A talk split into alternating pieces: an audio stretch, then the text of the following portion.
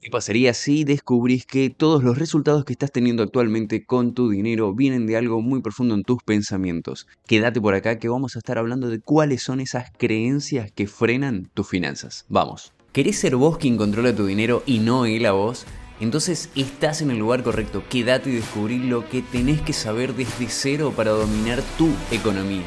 Encontrate con tips, entrevistas, noticias, guías y mucho más que te acompañarán en donde sea que estés.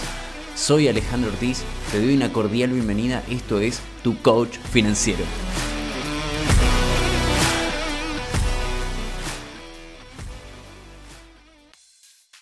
Te doy una cordial bienvenida nuevamente entonces para hablar en este episodio acerca de esas creencias que te están frenando en tu economía. Lo que vamos a hacer es primero comenzar con definir o repasar lo que son las creencias, que puede ser que en algún momento ya te hayas encontrado con estas definiciones o hayas leído algún libro, etc. Lo que vamos a estar haciendo es comenzar a entender a las creencias como esos pensamientos, ideas que están en el fondo de las cosas que hacemos. ¿Y por qué digo en el fondo de las cosas que hacemos? Porque todo lo que hacemos lo hacemos porque muy en lo profundo hay algo que entendemos como verdadero o por lo menos que le damos la entidad o la autoridad como para que eso lo entendamos como verdadero y entonces hacemos lo que hacemos porque entendemos que eso está bien, que eso es lo que sí está correcto de acuerdo a nuestra visión. Después podemos entender que eso es lo que debería estar bien de acuerdo a nuestra visión, que las otras personas también lo hagan, etc. Pero no nos vamos a meter con eso todavía, sino que vamos a entender primero qué son las creencias y cómo es que nos condicionan en el uso y en los resultados que estamos teniendo en nuestra vida con la economía puntualmente en este ámbito en el que estamos abocados en este podcast. Nuestro cerebro es vago, para entenderlo de esa manera. Eh, lo que hace es automatizar acciones. Cuando recién comenzamos a aprender algún tipo de actividad, ya sea tocar un instrumento, ya sea conducir un automóvil, nuestro cerebro está con todas, con todas las acciones, con todas las neuronas completamente pensando y completamente activas en que tiene que incorporar esa nueva actividad. Pero luego, una vez que ya la entendió y ya sabe cómo hacerlo, lo automatiza y uno no está pensando en cómo la rueda está girando del auto, en cómo tiene que mover el pie, a qué grado exacto, como cuando le estaba prestando mucha atención en los primeros momentos que hicimos nuestras primeras pruebas de manejo, por ejemplo. Entonces, el cerebro es muy bueno, el cerebro es muy bueno en automatizar este tipo de acciones. Y como es muy bueno con este ejemplo que acabamos de dar, es muy bueno con todo lo demás que pensemos y nos imaginemos. Cuando estamos hablando, cuando estamos caminando, cuando estamos respirando, nuestro cerebro es el que está haciendo todo eso de manera automática.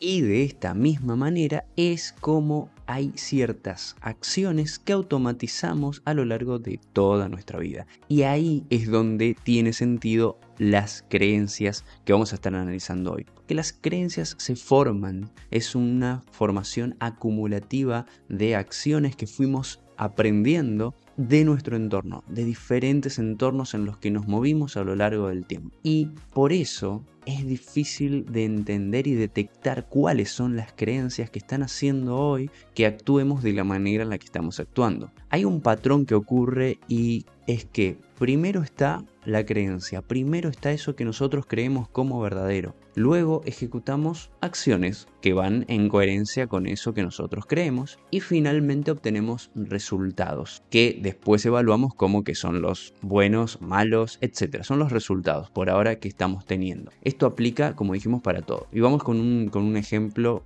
para ver este patrón que vamos a estar hablando. El ejemplo de trabajar. ¿Por qué vamos a trabajar en general? No quiero decir cada persona puede tener su motivación, pero vamos a poner un ejemplo. Para ir a trabajar puede ser que la creencia es que hay que trabajar todos los días para una empresa, por ejemplo, para obtener dinero. Esa podría ser una creencia que una persona tiene, está dentro de su paradigma que para obtener dinero hay que ir a trabajar para una empresa. Por ejemplo, la acción es conseguir empleo en una empresa. O sea, creyendo esto, considerando esto como verdadero, la persona luego va y hace todos los esfuerzos necesarios como para conseguir el empleo dentro de una empresa. El resultado que obtiene por hacer esa acción es que consigue el empleo y consigue dinero. De esta manera vemos cómo el patrón es, se creía o dentro de su paradigma, dentro de sus principios estaba que para conseguir dinero hay que trabajar para una empresa, la acción es que consiguió el empleo y el resultado es que, bueno, tiene dinero, tiene empleo y de esta manera logró el resultado. Podríamos decir entonces que los resultados que estamos teniendo actualmente son aquellos que resultan de las acciones que hacemos que a su vez fueron motivados por nuestras creencias, lo que pensamos que hacemos. Y este patrón se repite durante toda nuestra vida y es difícil, pero al mismo tiempo, al mismo tiempo es completamente sano que podamos despegarnos y observar eso que estamos haciendo, ese patrón que estamos teniendo. Esta es una creencia y tenemos miles y miles de pensamientos automatizados en nuestro cerebro que nos hacen accionar, como vimos, de diferentes maneras. Y esto se evidencia en que hay personas que obtienen resultados similares haciendo diferentes acciones. Por ejemplo, dentro del paradigma o de la creencia de que para obtener dinero hay que trabajar para una empresa, hay otras personas que atravesaron otros paradigmas o que atravesaron otros, otras acumulaciones de pensamientos de su entorno que logran los mismos resultados, obtener dinero por ejemplo, pero de otra manera, ya sea emprendiendo, trabajando para varias empresas al mismo tiempo, o trabajando por proyectos, o trabajando simplemente por temporadas, o incluso, ¿por qué no? Valdría el ejemplo, personas que consiguen el dinero de una manera no tan ética como corresponde. Por ejemplo, en ese sentido también vendría apalancado de ciertas creencias que fueron acumulándose a lo largo del tiempo. Ahora bien, para ir comprendiendo un poquito mejor de dónde, porque estuvimos diciendo que vienen de diferentes socializaciones, o sea, cada vez que interactuamos con diferentes grupos a lo largo de nuestra vida. Por ejemplo, el primer grupo al que tuvimos acceso fue a nuestra familia, luego fuimos pasando por otros grupos a lo largo de nuestra vida, el estudio, los amigos, el trabajo, la universidad, etc. Según el autor de Los secretos de la mente millonaria, que es un libro excelente, recomiendo que lo lean, el autor se llama Harv Eker,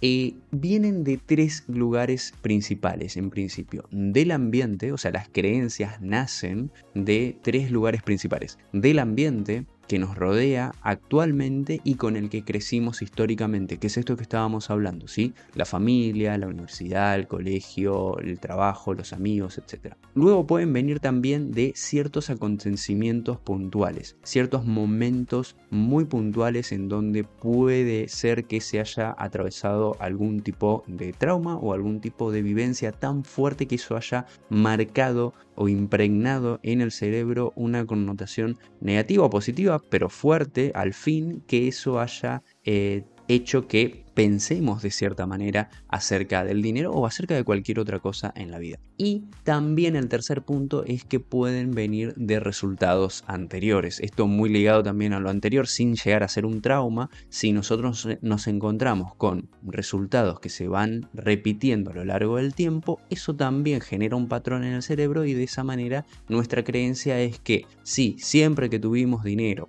por ejemplo, nos fue mal, siempre que recibimos una suma de dinero se nos fue de las manos, siempre que recibimos una suma de dinero se rompía el auto, se rompía algo en la casa, etc. Eso fue generando un patrón para mm, indicarnos de que no tiene, la, no tiene sentido tener dinero si total igual siempre va a aparecer algo que se lo va a llevar. Estoy poniendo un ejemplo claramente como para que se comprenda que si siempre van pasando algunas cosas de resultados anteriores, también se genera una creencia en ese sentido